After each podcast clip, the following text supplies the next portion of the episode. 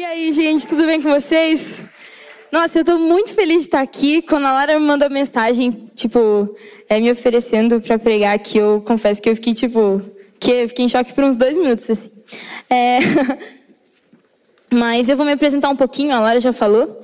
Mas eu quero falar um pouquinho de mim, aí a gente começa a falar da palavra mesmo, tá?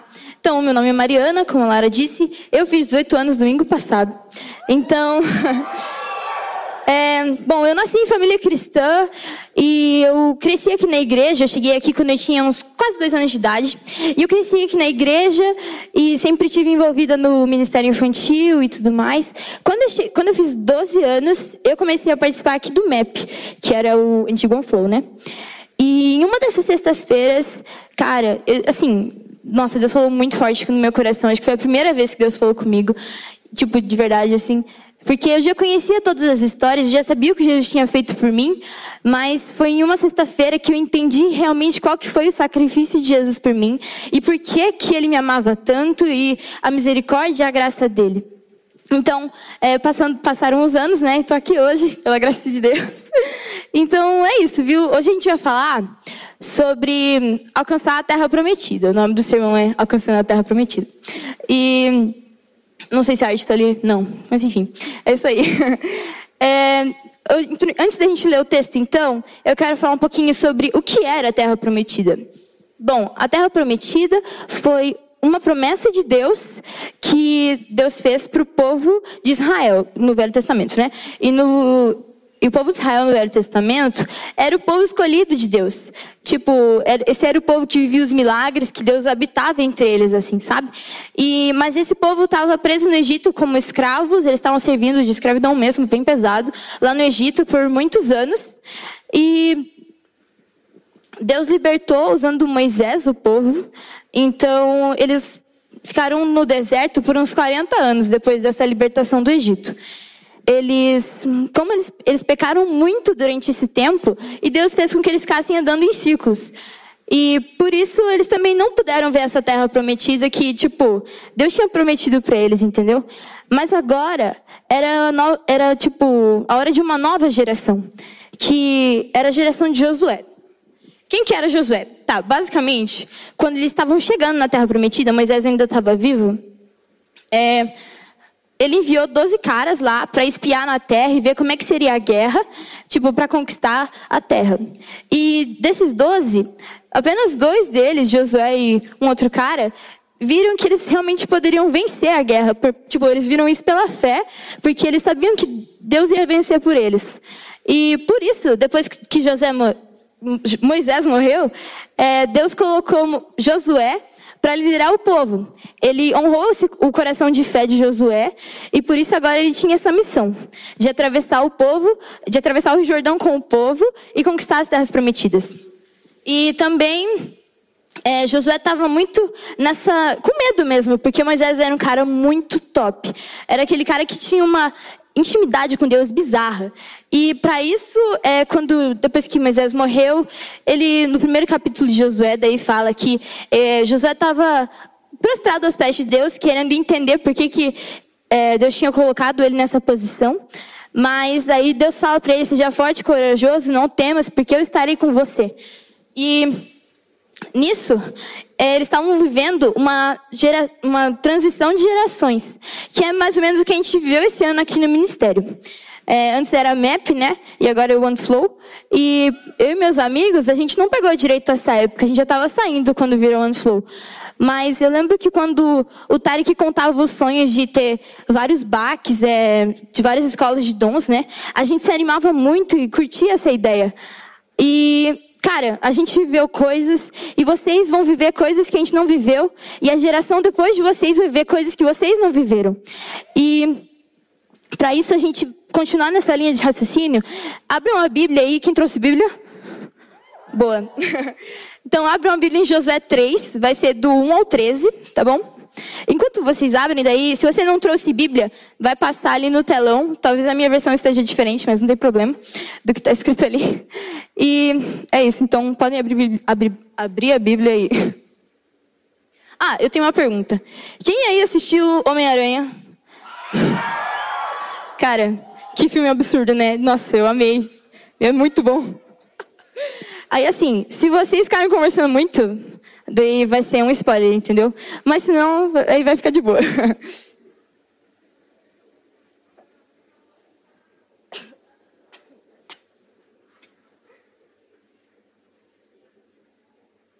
Acharam aí? Tá, então vamos ler. Peraí que eu engasguei um pouco. Tá bom, vamos lá. De manhã bem cedo, Josué e todos os israelitas partiram de Sitim e foram para o Jordão, onde acamparam antes de atravessar o rio. Três dias depois, os oficiais percorreram o acampamento e deram esta ordem ao povo. Quando virem a arca da aliança do Senhor, o seu Deus, e os sacerdotes levitas carregando a arca, saiam das suas posições e sigam-na. Mas mantenham distância de cerca de 900 metros entre vocês e a arca. Não se aproximem, de modo, desse modo saberão que caminho seguir, pois vocês nunca passaram por lá. Josué ordenou ao povo: santifiquem-se, pois amanhã o Senhor fará maravilhas entre vocês. E disse aos sacerdotes: levantem a arca da aliança e passem à frente do povo. Eles a levantaram e foram na frente. E o Senhor disse a Josué: Hoje começarei a exaltá-lo à vista de todo Israel, para que saibam que estarei com você como estive com Moisés. Portanto, você é quem dará a seguinte ordem aos sacerdotes que carregam a arca da aliança. Quando chegarem às margens das águas do Jordão, parem junto ao rio. Então Josué disse aos israelitas: Venham ouvir as palavras do Senhor, o seu Deus. Assim saberão que o Deus vivo está no meio de vocês e que certamente expulsará de diante de vocês os cananeus, os hititas, os heveus, ferezeus, girgazeus, amorreus e jebuseus. Vejam, a arca da aliança do soberano de toda a terra atravessará o Jordão à frente de vocês. Agora escolham doze israelitas, um de cada tribo. Quando os sacerdotes que carregam a arca do Senhor, o soberano de toda a terra, puserem os pés no Jordão, a correnteza será represada e as águas formarão uma muralha. Até aí, vamos orar, daí a gente começa de verdade. Senhor Deus, muito obrigada porque o Senhor me permitiu estar aqui hoje, Deus, que o Senhor possa falar aos nossos corações e que de verdade não seja falando, mas seja o Senhor. Então, que o Senhor possa nos visitar hoje aqui também. Em nome de Jesus, amém. Amém. Então, é, depois de ler tudo isso e já meio no que eu tinha falado antes, é, Josué então estava lidando com essa troca de geração e ele estava meio perdido, assim, né? Não sabia direito muito o que fazer. E o povo também estava meio, tá, o que está acontecendo? A gente vai entrar ou não vai entrar na Terra Prometida? O que, que Deus vai fazer? Mas é, eles podiam, aí Deus falou com Josué, né? E falou, cara, fala pro povo vir até mim, que daí eu vou falar com eles. E aí foi isso. Aí Deus falou com o povo e tudo mais. E o que, que eles entenderam? Que eles tinham que aproveitar as oportunidades e para daí eles conseguirem ver a promessa e os milagres de Deus se cumprindo na, na, na vida deles, sabe? Os antepassados deles, eles tinham, cara, eles tinham a faca e a mão no queijo, mas eles não aproveitaram essa chance, sabe? Eles podiam muito bem ter se consagrado, é, realmente louvado a Deus em todos os momentos, porque Deus supriu cada necessidade que eles tinham no deserto. Deus proveu em todos os momentos. Proveu? Eu não sei se está certo. Enfim, mas é isso, vocês entenderam. E só que eles escolheram, eles preferiram louvar outros deuses, ficaram reclamando durante 40 anos, mas agora a geração trocou e eles falaram: não, vamos fazer diferente. E aí eles começaram a pensar: o que a gente pode fazer para viver as promessas de Deus? Que é o que nos leva ao primeiro ponto já que é a gente tem que se purificar. Então, é pare de pecar. Josué, no versículo 5, dá uma ordem para o povo que é: santifiquem-se, porque amanhã o Senhor fará maravilhas entre vocês. Aí. O Senhor, é, Deus queria levá-los além, sabe? Por um novo caminho, para a terra prometida, para que eles pudessem viver tudo aquilo. Mas para que eles pudessem fazer isso, o povo tinha que estar preparado. Senão, de nada ia adiantar, sabe? E para isso, o povo tinha que se santificar. E tá, o que, que é se purificar? É limpar, se limpar de todas as impurezas, né? Tudo mais. É, naquela época, o povo passava por muitos rituais, tipo, para daí sim eles estarem puros. Então eles tomavam vários banhos, ofereciam vários sacrifícios e, cara, demorava dias e dias para daí sim eles realmente estarem puros. Hoje em dia, a gente, depois do sacrifício de Jesus, a gente sabe que a gente não precisa mais ficar é, tomando mil banhos e oferecendo vários sacrifícios para daí a gente estar tá puro, sabe? Mas porque se a gente quer ver uma vida em santidade, é, a gente precisa ler a Bíblia, orar, lutar contra os nossos pecados, lutar contra as tentações também, louvar a Deus. A gente pode fazer tantas coisas, sabe? E, cara, isso é muito importante para a vida de um cristão. Viver desse jeito é muito importante para a vida de um cristão. Porque é assim que a gente consegue se manter firme na fé. Senão a gente, a gente não vai fazer devocional direito, e aí as tentações vêm, a gente não consegue vencer e começa a dar tudo errado, a gente vai se afastando de Deus.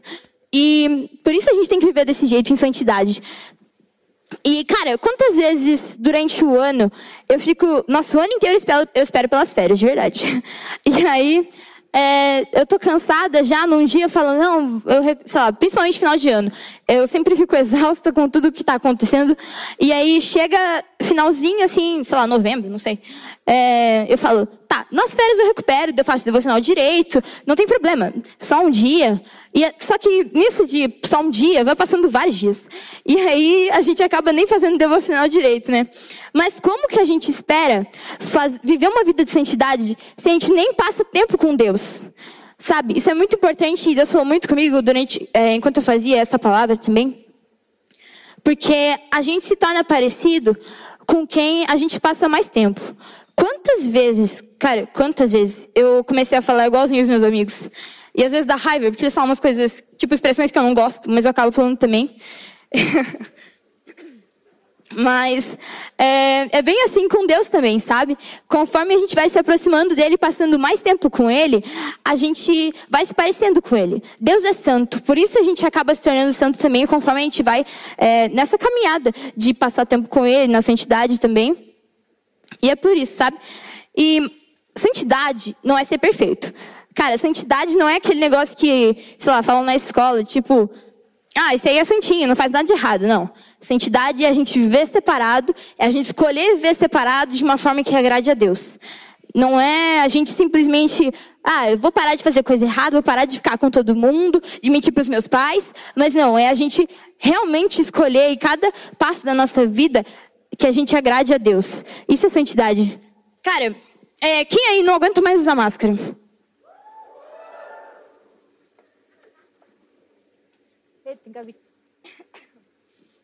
Eu tenho que parar de tomar água, eu tô engasgando. Tá bom. É, eu também não aguento mais usar máscara. Mas assim, sabe quando você passa o dia inteiro de máscara e aí chega no final do dia, nossa, você tá com, tipo, sentindo o cheiro da sua própria respiração? Cara, é uma parada horrível, eu odeio isso. Mas quando a gente chega em casa e tira a máscara, cara, nossa, mas me dá um alívio, porque eu volto a respirar um ar puro, que não tem o cheiro da minha respiração. É parecido com Deus, sabe? é, Deus se agrada dos filhos que se purificam. Ele sente prazer na gente, sabe? Quando a gente escolhe viver para Ele. E é isso que a gente tem que fazer, viver para Deus. Vocês ainda estão comigo? Amém, galera. E. Bom, Deus também prometia que Ele iria na frente do povo e que Ele lutaria as batalhas deles, que Ele não nos abandonaria em nenhum momento. Só que Deus, além dele ser um Deus que é vencedor, dele ser o Senhor dos exércitos que vence todas as batalhas, ele é um Deus que faz questão de fazer parte da nossa vida. Então, ele queria muito que o povo escutasse a voz de Deus, a voz dele, né? E como que ele, daí ele ia fazer isso para chamar a atenção do povo? Ele falou com Josué. E aí foi nesse momento que Deus falou assim para Josué: Josué, chama o povo porque eu quero falar com eles para ver para é, falar para vocês o que vocês têm que fazer para vocês viverem essa promessa. E, cara, quantas vezes Deus usa Josué na nossa vida? Pode ser hum, os líderes da sua célula, os líderes e pastores aqui do nosso ministério, ou pessoas que você toma como referência. Seus amigos também, sei lá. É, cara, são essas pessoas que nos ajudam a a ser sensível à voz de Deus, assim, sabe? Quando você está começando na sua caminhada com Cristo, às vezes você não entende direito como escutar a voz de Deus. Mas por isso que ele usa pessoas, assim como Josué, para que a gente possa aprender a ser sensível à voz dele.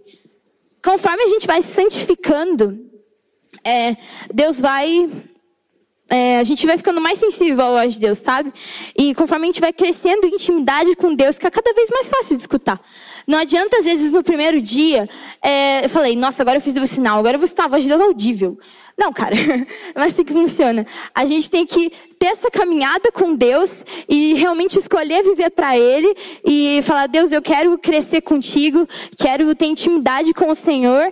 E assim a gente vai aprendendo a escutar a voz de Deus. Mas além disso, Deus também quer que a gente seja como Josué. É, cara, você já chamou algum amigo seu aqui para vir para a igreja? Ou você já falou de Jesus para alguém do seu colégio? Eu não sei. Mas Deus quer que a gente seja como Josué. Porque. É, a gente também precisa espalhar o evangelho para que as pessoas possam escutar a voz de Deus, para que as pessoas possam aprender a ser sensíveis à voz dele. E ele quer que a gente seja como Josué. Às vezes você está só buscando a Deus, isso é muito massa, muito fera. Mas você tem espalhado o evangelho, você tem feito com que as pessoas estejam mais sensíveis à voz de Deus? Como o Senhor tem te usado no seu ministério, na onde você vive? Então, Deus nos convida a, a ser como Josué. Também, ó, as férias chegaram, graças a Deus, de verdade, eu não estava mais aguentando. Mas a gente tem duas opções. Você pode escolher parar de fazer o seu devocional, parar de passar tempo com Deus, ou e daí tipo parar de escutar a voz dele e simplesmente voltar aqui em janeiro no, nos cultos que tem de volta e de falar, nossa Deus me perdoa, me afastei do Senhor. Ou você pode continuar vivendo para Deus nessas férias, é, continuar buscando a face dele, buscando o que ele tem para você, escutando a voz dele e lembrando que ele luta suas batalhas, ele ele faz sinais e maravilhas na sua vida. Aí é com você escolher o que você quer para suas férias, na real para sua vida. Você que tem que decidir isso, sabe? Quem aí veio no segredo do ano passado? Foi massa, né, gente? E eu lembro que ano passado, nos preparativos, é, a gente, o pessoal da liderança de células, a gente estava sempre orando e jejuando um mês antes, assim, acho que era isso. E nossa, a gente estava se preparando muito espiritualmente para isso, porque a gente entendeu que Deus queria fazer algo nesse evento, sabe? Nesse culto. E para isso a gente se preparou. E aí chegou uma semana antes do segredo. E eu lembro que teve uma vigília. E eu tava, nossa, eu tava muito mal aquele dia, meu Deus do céu. E, mas eu lembro que parecia que minha vida tava, tipo, caindo aos pedaços, assim. Eu nem, sei lá, tinha acontecido várias coisas e aí parecia que minha vida tava desmoronando. Mas quando os louvores começaram a tocar e uh, tipo as músicas, né? E a galera começou a orar e tudo mais. Eu lembro que eu ajoelhei assim e eu, cara, comecei a chorar, chorar, chorar. Eu não conseguia fazer muito mais do que isso, sinceramente. Eu tentava orar e nem isso dava para fazer direito. Mas, cara, eu lembro que depois de um tempo ali chorando na presença de Deus, ele começou a falar tão forte comigo, tão forte. Eu não tô inventando história aqui para vocês, isso aconteceu comigo. E Cara, nossa, eu lembro que ele falou muito claro no meu coração, assim, falou várias coisas que faziam sentido na minha vida, coisas que iriam acontecer, coisas que ele iria fazer. E nossa, foi tão especial escutar a voz de Deus. E mas eu acho que isso só aconteceu porque a gente vinha se preparando antes. Todo mundo naquela noite, eu via todo mundo ou chorando ou pulando de alegria de tão forte que estava a presença de Deus aqui, todo mundo escutou a voz de Deus. Mas isso foi porque a gente se purificou também. E, cara, Deus fala com a gente de diferentes maneiras. É, comigo, dessa vez, foi desse jeito, eu senti ele falando no meu coração, mas ele fala através da Bíblia, ele fala através de pessoas, através de sonhos. Cara, tem várias formas que Deus pode falar com você. Isso é questão, isso é questão de tempo, até que você entenda e é, entenda qual é a forma que ele, ele fala contigo. Isso você vai entendendo seu secreto conforme você passa mais tempo com ele. E acho que é, acho que é isso no, nesse ponto. Tamo junto. E aí. É, Deixa eu tomar água, peraí.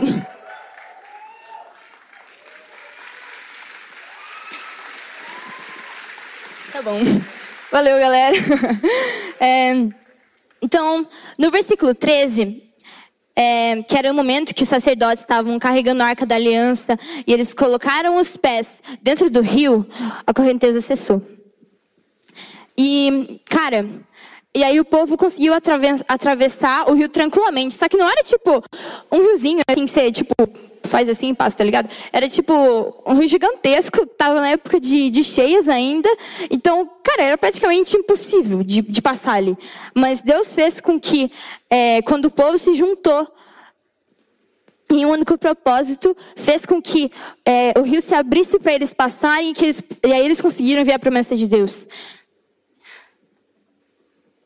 Cara, se a gente não se unir, a gente não vai ver o rio abrindo na nossa frente. Às vezes a gente está é, até buscando a Deus, fazendo tudo certo e tudo mais, mas se você não tem se, super se envolvido num ministério, ou se você não busca a Deus com é, seus amigos, não sei, enfim. Se a gente não se une com um único propósito, a gente não vai ver os milagres de Deus acontecendo. Cara, é, Arca da, e aí eles falam muito da arca da aliança nesse versículo, né? Que os sacerdotes estavam carregando a arca e daí tudo isso aconteceu. Tá, o que, que era essa arca da aliança? Como eu disse lá no começo, é, a arca da aliança era. Não, mentira. O povo de Israel era o povo escolhido de Deus no Velho Testamento. E aí a arca da aliança representava o, a presença de Deus no meio do povo. Então, era algo muito sagrado para o povo, porque era muito precioso a presença de Deus. E quando Deus falou, coloquem a arca da aliança à minha frente, isso queria dizer que Deus estaria com eles em todos os momentos. Que Deus não os abandonaria em nenhum momento. Mas, cara, mesmo com o Senhor ali em todos os momentos, em todo o tempo, é, Deus só realizou o milagre quando o povo se juntou em um único propósito de fé. Não adiantou muito é, eles tentarem sozinhos. Cara, quantas vezes a gente tenta fazer as coisas sozinho e dá errado? Mas quando a gente pede ajuda, dá certo, entendeu? O povo teve que ter muita fé para abrir o rio, para daí avançar como povo de Deus. Se a gente quiser ver as promessas de Deus se acontecendo, a gente tem que se unir, mas a gente tem que se unir em fé. Se a, se a gente está junto até, buscando a Deus e tudo mais, mas uma pessoa não crê que isso vai acontecer, cara, do que, que adianta, entendeu? A gente está fazendo tudo errado. A gente precisa entender que sem fé é impossível agradar a Deus. Isso fala em Hebreus 11. Se vocês quiserem ler, fala muito sobre fé, muito legal. Eu gosto muito desse texto. É, mas sem fé é simplesmente impossível agradar a Deus. Como você espera viver uma vida de comunhão, uma vida com, com Deus mesmo, vivendo todos os milagres, tudo que Ele pode fazer? Cara, nosso Deus é o Deus infinito. Como você espera viver isso sem fé? Sabe, Deus não é tipo. A gente não está vendo Deus, mas a gente sabe que Ele está aqui, entendeu? Sem fé a gente não vai conseguir é, saber que Deus vai estar com a gente, a gente falar, ah, beleza, Deus, se você fizer, tudo bem. Não, a gente tem que ter fé de que se Deus prometeu, Ele vai cumprir, se a gente fizer também a nossa parte. Cara, Deus tem muito para o nosso meio. Sério, eu creio muito nisso.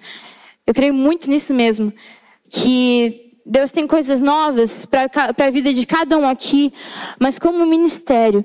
Cara, Gente, é quase é praticamente, sei lá, esqueci, eu esqueci a palavra. Ah, lembrei. É muito raro ter um ministério desse tamanho, tipo de adolescentes, entendeu? No Brasil quase não existe esse tipo de coisa. Se você está aqui é, nesse ministério, é porque Deus também quer te usar em algum lugar. Então, que esse ministério a gente quer viver coisas novas, a gente quer viver coisas que Deus preparou para a gente. Amém? Amém.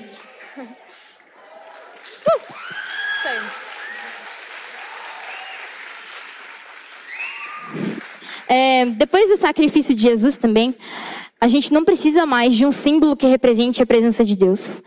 Hoje, se você clamar o nome de Jesus, ele vai, ele vai te atender, sabe?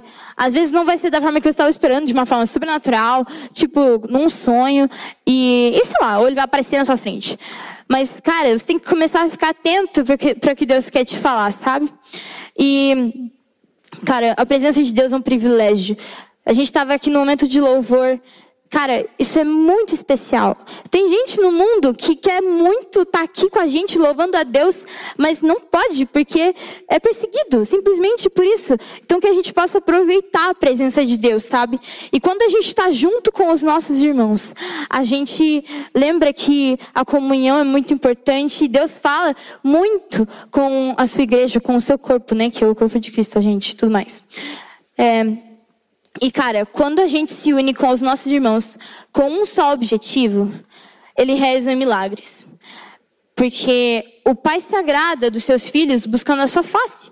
E ele quer que a gente, ele também se agrada muito quando a gente busca a face dele em conjunto, mas é, busca cumprir aquilo que ele planejou.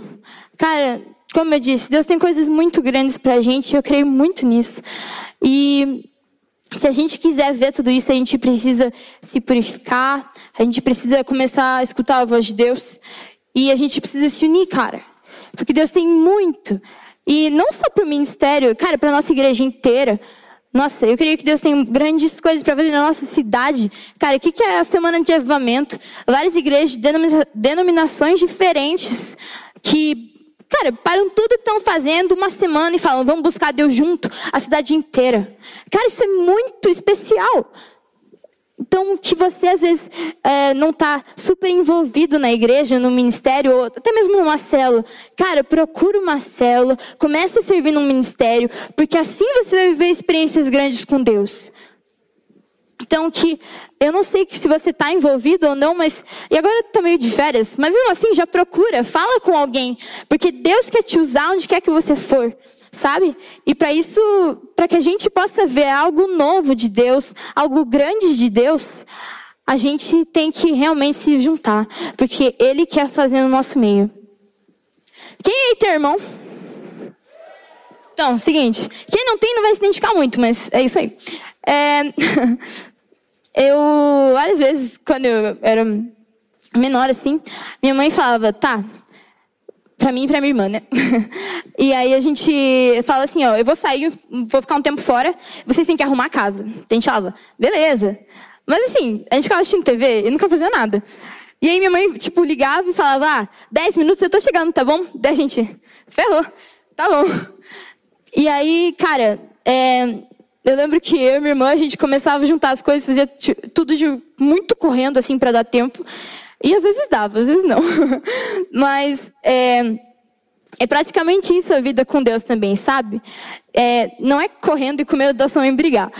Mas é a gente se juntar, porque a gente sabe, a gente vai ter fé que Deus vai fazer as coisas. Eu e minha irmã, a gente tinha fé que a gente não ia tomar bronca, entendeu? Mas a gente tem que ter fé de que Deus vai fazer algo maior entre nós.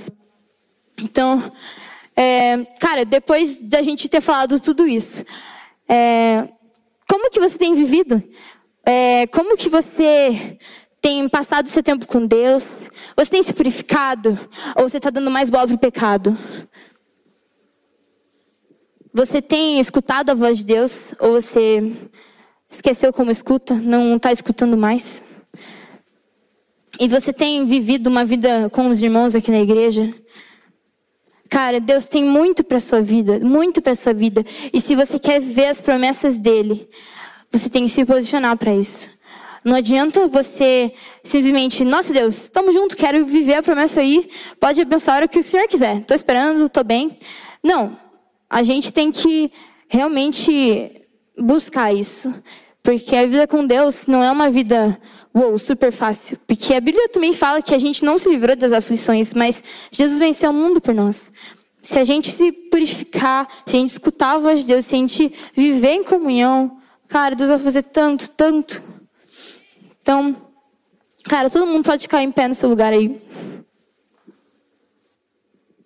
E nesse momento, reflete aí no que Deus te falou. Pensa no que, que você entendeu essa noite.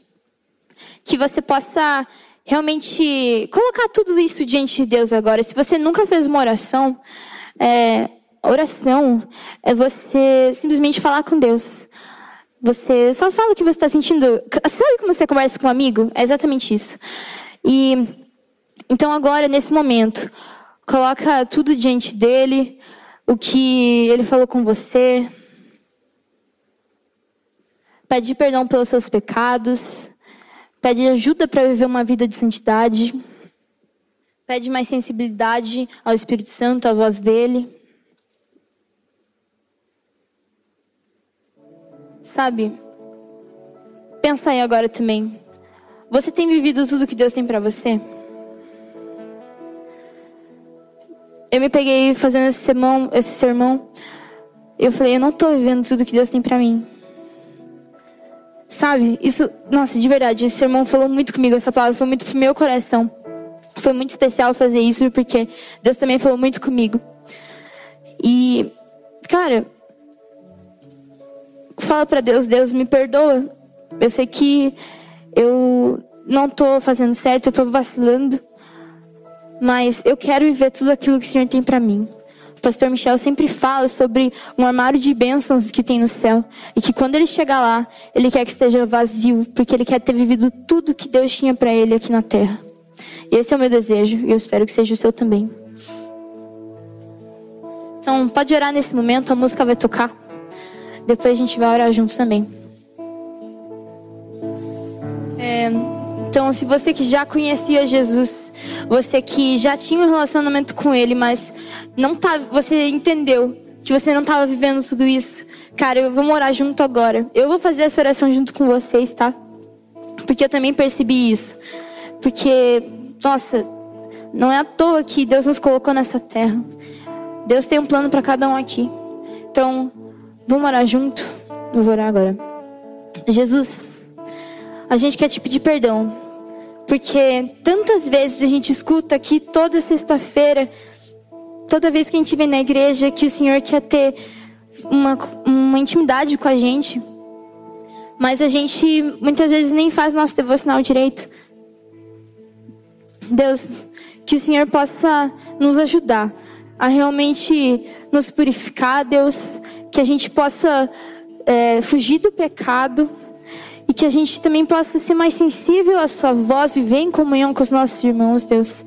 Obrigada porque essa palavra foi para mim e que o Senhor possa é, realmente ser agradado das nossas vidas, Deus. Que nessas férias a gente possa realmente se empenhar em buscar a Deus e não te abandonar, mas porque a gente quer ver tudo aquilo que o Senhor tem para nós. Que nessas férias possam ser um período que a gente se prepara para aquilo que o Senhor tem para a gente ano que vem.